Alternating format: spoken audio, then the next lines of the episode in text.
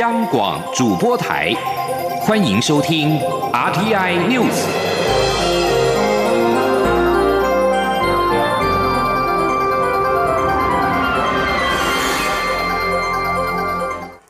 各位好，我是李自立，欢迎收听这一节央广主播台提供给您的 RTI News。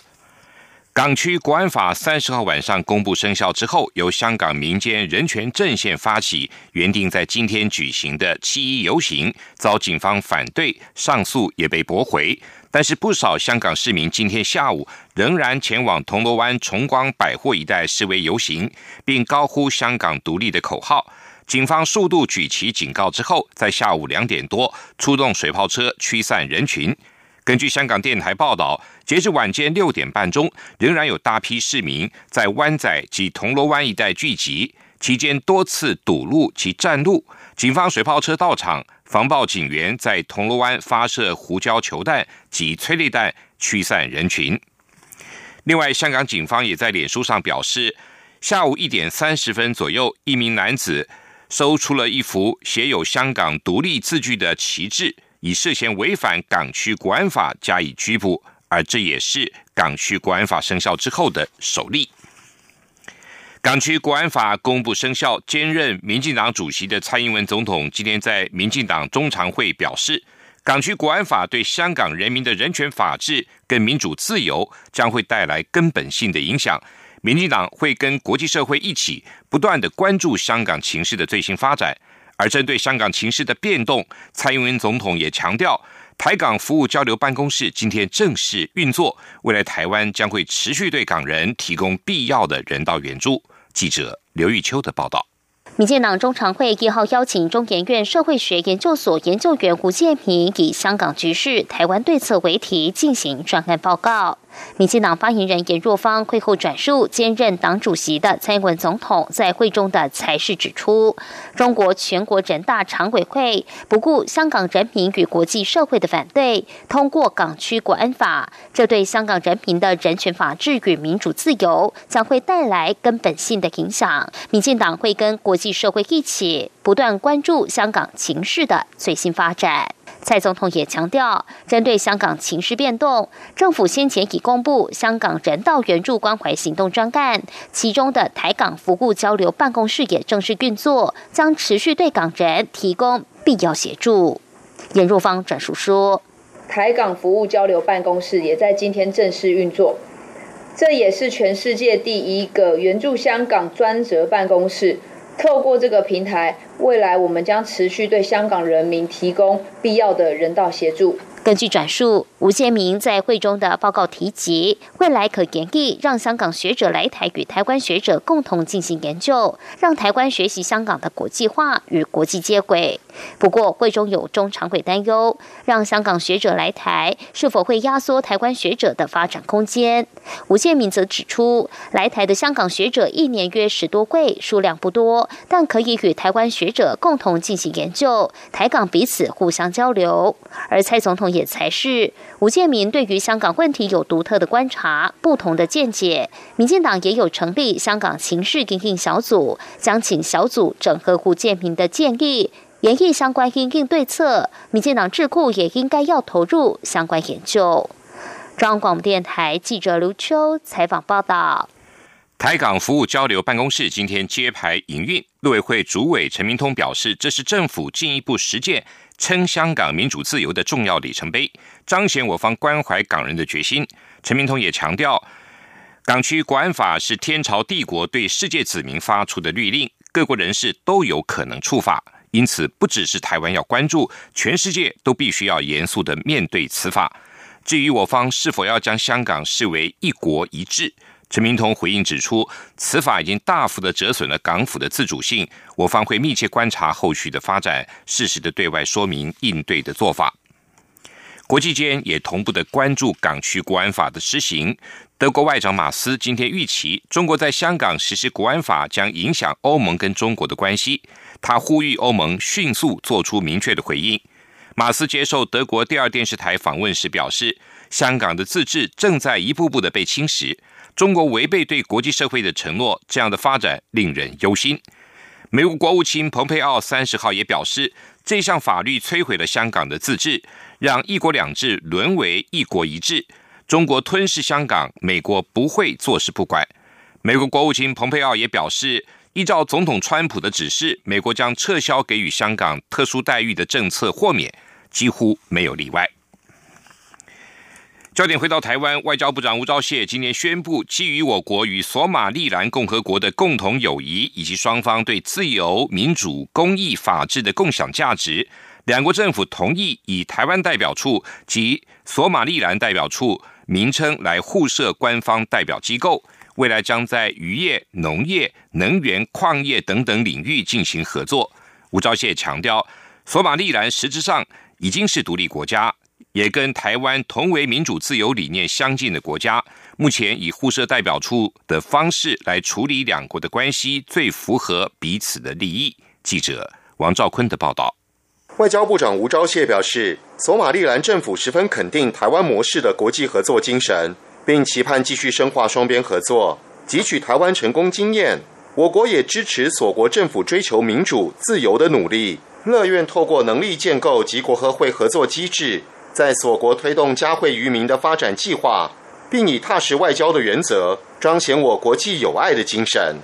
外界关注两国建交可能性，吴钊燮表示，双方初始对此保持开放态度，但讨论后认为设立具有官方性质的代表处最符合彼此的利益。他说：“因为是啊设立代表处，所以它就不是正式的这个邦交关系。那但是它具有官方的性质，而且双方都同意啊，都要依照一九六二年的维也纳公约来处理彼此外交人员的啊豁免和特权的这个问题。所以它是具有高度官方性质的一个代表处的关系。索马利兰的国际地位具有争议。吴钊燮对此回应指出，目前有英国、丹麦。”欧盟、联合国等八个国家或国际组织在锁国设有代表机构，锁国也在美国、英国、法国等二十二国设有代表机构。吴钊燮强调，索马利兰在一九九一年就已独立，至今历经三次总统大选，被很多国家承认说是在非洲的一个非常自由、非常民主、也非常清廉的一个国家。吴钊燮说：“所以，如果说看实质的话，索马利兰是一个独立的国家。”外交部表示，索马利兰位于非洲之角，人口约有三百九十万人，渔业资源丰富，是国际重要渔场，并拥有丰富的石油及天然气等矿藏资源，有多家国际油矿公司进驻探勘。该国在一九九一年宣布独立以来，政治情势稳定，民主持续深化。与台湾同为民主自由的理念相近国家。中央广播电台记者王兆坤台北采访报道。中央流行疫情指挥中心今天表示，近期国内并没有新增 COVID-19 武汉肺炎的确诊个案，目前仅剩下两名感染者隔离住院治疗中。另外，指挥中心也表示，日前日籍女学生案框列的一百二十三位接触者正在陆续进行血清抗体的筛检。目前已经知道有六十多位呈现阴性反应。考量各国的疫情变化，中央流行疫情指挥中心也宣布，COVID-19 疫情低风险国家增列辽国跟柬埔寨，而中低风险国家则增列斯里兰卡。换句话说，如果是从辽国、柬埔寨及斯里兰卡入境的商务人士，入境时可以提出缩短居家检疫时间的申请。指挥中心指挥官陈时中今天也表示，为了做好下半年的防疫工作，政府不仅持续的准备医疗检疫量能之外，在疫苗部分也持续投入协助。除了编列研发经费协助厂商研发之外，也会关注国际的发展，适时的提出采购。记者肖兆平的报道。针对防堵 COVID-19 武汉肺炎疫情，台湾正式进入下半年的防守阶段。外界就提出台湾有医疗量能不足、核酸检验量偏低、集中隔离场所不够，以及疫苗研发落后国际等四大隐忧。对此，中央流行疫情指挥中心指挥官陈时中一号表示，台湾医疗量能绝对没问题，且检验量能经过五个月的努力，已经从五百件。增加到六千多件，到现在都还在持续扩张当中。陈时中也说，国内目前的检验空间也很足够，况且政府对于入境人数的管控也会根据检疫量能来弹性调整。他说，其中检疫所我们现在空床率还有百分之八十六。好，那对于我们现在不管是渔船要进入，或者相对一些必要的专机，好，我们大概都有一些空床可以来做运用。那简易旅馆哈，现在在这都也没有满嘛，我们现在大概也大概六七成使用的六七成。那另外我们在规划整体在进来的时候，我们是希望说用这个哈，等于是。量就是说，我们基本上是用我们基本有的量去控制进来的人呢。至于疫苗部分，陈时中强调，政府不是没有鼓励推动，但发展疫苗是要快，但不能错。他指出，食药署跟国卫院都有协助厂商发展，且政府也组成医院国家队，要帮忙加快试验脚步。他更透露，近期就有厂商会在月底进入人体试验阶段。陈时中说：“所以我们在一四四。” FDA 跟 CDC 还有国卫院，哈，那组成我们的医院的国家队，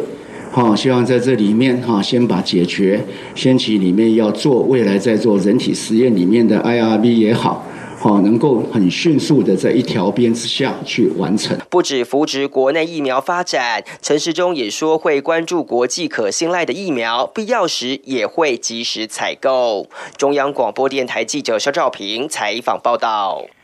振兴三倍券今天开放预购申请，民众反应踊跃。经济部指出，截至下午三点的最新统计，预购申请件数已经破了百万。记者谢佳欣的报道。政府振兴三倍券一号上午九点预购起跑，主网站系统一度宕机瘫痪，超商方面也传出部分系统宕机，不过都迅速修复完毕。经济部表示，主网站宕机已排除是人流塞爆的问题，推测可能与后台设定有关。也因为民众踊跃预购，截至下午三点，短短六小时，预购申请件数已破百万。经济部中小企业处副处长苏文玲说。到三点钟呢，我们直本预约的，就是包括从超商预约跟网站预约的，有五十八万四千六百一十三件，绑定数位的有四十三万三千五百四十七件。今天到三点钟为止，已经有一百零一万八千一百六十个人已经去选择资本跟数位了。经济部指出，超商预购实体纸本三倍券最为热门，件数超过四十九万件；网站预购则有九万三千件。推测是因为民众有过去预购口罩的经验，持健保卡到超商预购可一次到位，较为方便。网站若没有选择线上刷卡，就得跑一趟超商缴费。至于数位三倍券，则是以绑定信用卡最多，有三十万九千件；其次为行动支付，有近十万件；电子票证则有两万多件。经济部表示，预购申请件数成长速度快，目前系统也已经稳定运作，希望让民众都能够顺利预购。中央广播电台记者谢嘉欣采访报道。土耳其内政部长索鲁今天表示，一艘据信搭载了五十五到六十名移民的船只在土耳其东部的万恩湖沉没。截至目前，已经发现了六具尸体。索鲁向媒体表示，搜救行动还在持续中，当局也已经逮捕了十一名跟这个事件有关的分子。万恩省省长办公室指出，这起沉船事件发生在六月二十七号的晚上。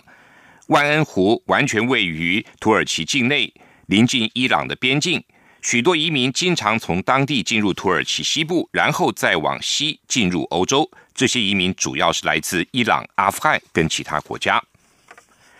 路透社今天报道，英国首相强生告诉以色列，以色列不该并吞约旦河西岸占领区的部分地区，并警告英国将不会承认对一九六七年边线任何的改变。以色列在一六九六七年与邻近的阿拉伯国家爆发六日战争后，控制了约旦河西岸。以色列《新消息报》英文网站引述强生的话报道，并吞将代表违反国际法。强生还表示，深切的希望并吞不会继续进行。如果并吞持续的话，英国将不会承认对一九六七年边线的任何改变，除了以巴双方都同意的部分之外。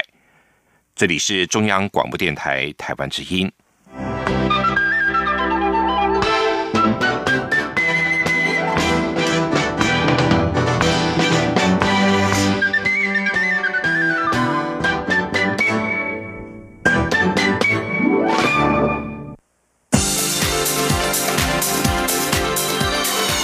这里是中央广播电台台湾之音欢迎继续收听新闻。欢迎继续收听新闻。港区国安法公布生效，民进党副秘书长林非凡今天表示，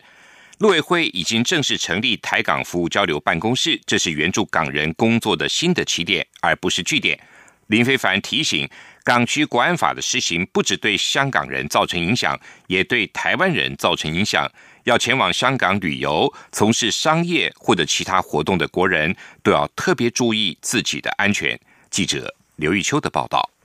港区国安法公布生效，非港人或不在港犯案都适用。香港的情势发展引发关注。对此，民进党副秘书长林非凡一号在民进党中常会前受访时指出，民进党一直非常关注港区国安法的内容以及影响层面，而针对援助香港的工作。陆委会主导的台港服务交流办公室已经正式成立，未来会落实援助港人的行动。呃，很清楚，我们会落实当初总统所指示的这个香港人到援助关怀的这个行动专案。那这个专案会持续的进行。那今天这个办公室的设立，它并不会是这个援助港人工作的一个据点，而是整个援助港人工作的新的起点。林非凡并说，去年反送中运动以来，从政府到民间，很多朋友都实际上。投入协助港人的工作，但过程中有很多千言万语，很难向外界清楚说明。他要再次感谢过去一段时间公民社会的支持，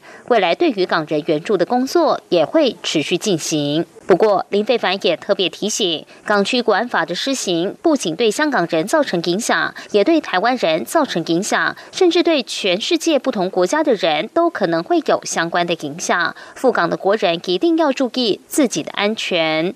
而针对香港前特首梁振英指出，在外地的港独分子不可能逍遥法外。林非凡对此也表示，梁振英的讲法跟中国政府很多说法如出一辙，把香港追求自由、民主、人权的运动当作是所谓的境外势力的干预，也把很多争取民主的运动贴上所谓港独的标签。他认为这种说法无助于中国对香港的治理统治，希望中国能正视香港人民的声音。这与媒体关切港区管法施行后，林非凡是否还会去香港？林非凡说自己从二零一四年后就古法入境香港，港府拒绝发给他签证，一直持续到今天，所以他古法入境香港。中央广播电台记者刘秋采访报道。针对港区国安法生效实施，国民党主席江启臣今天也呼吁中共当局将国安立法的权利还给香港，尊重香港司法的高度自治。他也坚决反对管辖权扩张的条文，要求政府应该穷尽一切可能保障台湾人民的基本权利跟人身安全。他也强调，中华民国是独立自主的国家，今日香港不会变成明日台湾。记者刘品希的报道。港区国安法昨天晚间公布生效，引发台湾社会与国际高度重视。国民党主席江启臣一号下午在中常会中发表公开谈话，他表示。在港区国安法之下，令人忧虑港人能否维持联合国两公约保证的自由。他也担忧将加剧香港的对立冲突，对香港的繁荣发展更产生负面冲击。他再次呼吁中共当局将国安立法的权利还给香港，并尊重香港司法的高度自治，才是重新建立香港与大陆间脆弱互信基础的上策。江启臣指出，港区国安法甚至规范，不具有香港永久性居民身份的人，在香港以外针对香港进行该法规定的犯罪行为。他坚决反对如此管辖权扩张的条文，政府更应该穷尽一切可能保障台湾人民的基本权利与人身安全，避免因为中共当局或港澳官员不当或过度执行前述法律而受到影响。江启臣并强调，国民党无法接受中共总书记习近平所倡议的一国两制台湾方案。中华民国是独立自主的国家，今日香港不会变成明日台湾。他说，国民党无法接受中共总书记习近平对于一国两制台湾方案的倡议，也无法认同部分政党将中华民国与香港类比的荒谬论述。中华民国是独立自主的国家，我要再次重申，今日的香港不会变成明日的台湾。江启臣表示。立法院国民党团已经提出援助港人规范的具体修法作为，作为港人争取民主自由的坚实后盾。而蔡政府设置的香港服务中心救援专案，已经被香港对口单位表明拒绝往来。对于如何援助香港，蔡政府不能流于口号，更不能一厢情愿，要采取务实有效的办法，不该只将香港当成政治消费的工具。他也要提醒民进党政府，国安团队不但需要做好评估与准备，适时调整对港移民、产业、资金流入等政策，在兼顾港人权益及我国社会制度安全的前提下，调整对港政策，谨慎面对香港局势变化。央广记者刘聘熙在台北的采访报道。五 G 浪潮来袭，中华电信跟台湾大哥大在昨天相继宣布五 G 开台之后，远传电信也预定在七月三号正式开通五 G。国家通讯传播委员会 NCC 今天表示，目前电信三雄都已经宣称将在年底完成四千座五 G 基地台的建设，只是目前通过 NCC 认证的五 G 手机只有三家业者推出的九款手机，但后续应该就会加速速度的上市。记者吴丽君的报道。台湾五 G 战火已于六月三十号由中华电信和台湾大哥大率先点燃，紧接着远传电信也将于七月三号开台参战。针对中华电信和台湾大哥大在开台初期就推出最低新台币一千三百九十九元即可吃到饱的资费方案，NCC 主任秘书肖其宏一号认同各界的看法，表示这确实。是全球最低的资费。此外，肖其宏也表示，电信三雄都已宣称将于年底完成四千座五 G 基地台的建设，只是目前可选择的五 G 手机款式并不多，通过 NCC 认证的也只有包括三星在内的三家业者推出的九款手机。肖其宏说：“那到今天为止，总共只有三送。” Sony 跟 LG 三家制造商，但是 Samsung 提供的总共七款五 G 的手机，啊，Sony Ericsson 还有 LG 各提供一款，所以总共目前台湾市面上是可以买到九款五 G 的手机，后续就会很快的，像 HTC 应该也都在送审了，然后中国的 OPPO 那些应该都在进行中。NCC 指出，三星通过认证的七款手机。目前只曝光了三款 Galaxy S20 系列，还有四款预定七月中旬之后才会公开亮相。另外，市面上可见的还有 Sony Xperia One Mark Two 以及 LG V 六十 ThinQ。至于目前规划作为专网使用的四点八、四点九 G，由于属于专用电信，行政院已敲定于明后年开放申请。目前先。开放申请实验专网进行实验，为期一年，可再展延一年。未来专网前后各一百 m 则将作为下一波五 G 频谱试照之用。不过，由于相关频段目前还有使用者，行政院也规划利用三年的时间进行准备，再公布正式试出的日期。中央广播电台记者吴丽君在台北采访。报道：云门舞集艺术总监郑增龙今年推出了新的舞作《定光》，再度携手跨界音乐人林强，从身体跟声音的本质出发，找回最纯粹跳舞的光芒跟感动。这个作品将在十月一号在国家戏剧院进行全球首演。记者江昭伦的报道。三月从欧洲巡回返台后，云门舞集艺术总监与舞者也按照防疫规定进行了十四天的居家检疫才出关。随后就投入新舞作的定光前置暖身。一群人还特别在端午连假前夕登上合欢山北峰，感受大自然带来的震撼。新舞作定名为定光，灵感来自于郑宗龙总是不断被问到舞蹈是什么，为什么喜欢跳舞。让他回想到小时候有那么一个片刻，自己随口哼着音乐，开心跳起舞来，那种声音与身体融为一体的感动与散发光芒的感觉，他希望可以透过新舞作传达出来。当声音跟身体在那个时刻跟自己都在一起的时候，我觉得那个时刻就是吸引我最重要的一个一个时刻，那很漂亮，好像一个人在散发着光芒一样，这样的感觉，所以才想说，嗯。让那个人的声音跟身体回到自己身上，然后可能每一个个体都像丢上一束光，可以可以可以散发出来。这样，郑宗龙说，他总是试图从土地和大自然里汲取养分，希望把这样的东西回馈在舞座上，并透过一次又一次的舞座，看看是否能累积留在身上，不会掉落，然后再继续往前累积。他非常珍惜这样的过程。为了全新舞作《定光》，郑宗龙再度找来跨界音乐人林强合作，同时也邀请旅美作曲家张贤以古典音乐语汇为舞者量身写曲，谱出人的声音，搭配林强的电子音乐，希望擦出不一样的火花。至于服装设计，则力邀陈少燕操刀。定光也是国家表演艺术中心三馆共制节目之一。十月一号在国家戏剧院进行世界首演，连演四场，随后巡回魏武营国家艺文中心、台中国家歌剧院演出。中国电台记者张昭伦台北采访报道。继续进行今天的前进新南向。前进新南向。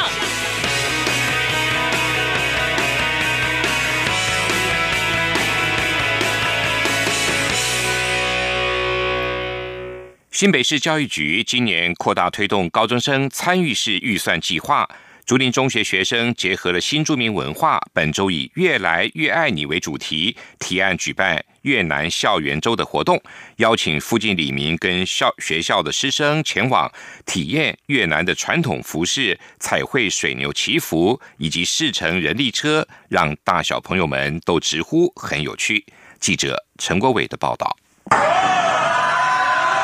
小朋友大玩路上行舟，充满惊奇，仿佛来到游乐园。新北市竹林中学获得教育局参与式预算计划补助，带领学生参与社区公共事务讨论，并规划预算支出分配。校内高二学生这次透过专题实作课程，提案举办“越来越爱你”校园周活动，内容有水上人家购物乐、打地鼠以及手机 AR 体验等。多位学生也穿上越南传统服饰，戴起斗笠，献上迎宾咖啡。及越南甜点，并带领小朋友彩绘水牛模型，感受越南每年春耕大典的盛况。竹林中学校长严立珠表示，校内有五十五位新二代学生，学校每年推出新著名文化相关专题制作课程，让学生能更认识东南亚各国文化。今年参与的学生为了规划这次活动，特别前往中和华新街进行调查，结果发现当地除了有很多滇缅商店，其实还有一些越南文化及美食店家，所以决定协助推广越南文化。学生们这次还制作越南小红人赖贴图以及。手游 APP 让众人在完成闯关后，可以向合作的社区店家兑换小礼物，进而促进民众前往华新街消费。中央广播电台记者陈国伟新北采访报道。西南向政策东协十国之一的缅甸，历经了常年锁国、开放不到十年的时间，经济以跳跃性的增长，因此被称作最后的黄金大地。中华民国台缅经贸文化交流协会（简称台缅协会）协助非官方的合作，维持两国之间的良好关系，展现出了台湾整体的团结力量。政府也拟定的推动西南向策略发展时，集中以组织国家队及发展台湾软实力两大政策方向推进。台缅协会则协助政府提供智库意见及落实前行上扮演重要的角色。其中以国际医疗跟高教交流项目最为有成绩，是有目共睹。二零一九年，一汽联手协助缅甸罕病儿童来台就医，在缅甸当地引起了极大的回响。缅甸的主流媒体大篇幅的报道缅甸病童小乐视力恢复、右耳重建的成果。缅甸家庭传达了谢谢中国富医、宝成企业、谢谢台湾的话语时，为台湾的医疗品质跟国际形象做了最好的宣传跟反馈。台缅协会秘书长邱淑娟表示，缅甸的资源丰沛，缅甸政府正在努力改善投资环境，缅甸是值得台湾年轻人关注的市场。以上这一节 RTI News 由李自力编辑播报，谢谢收听。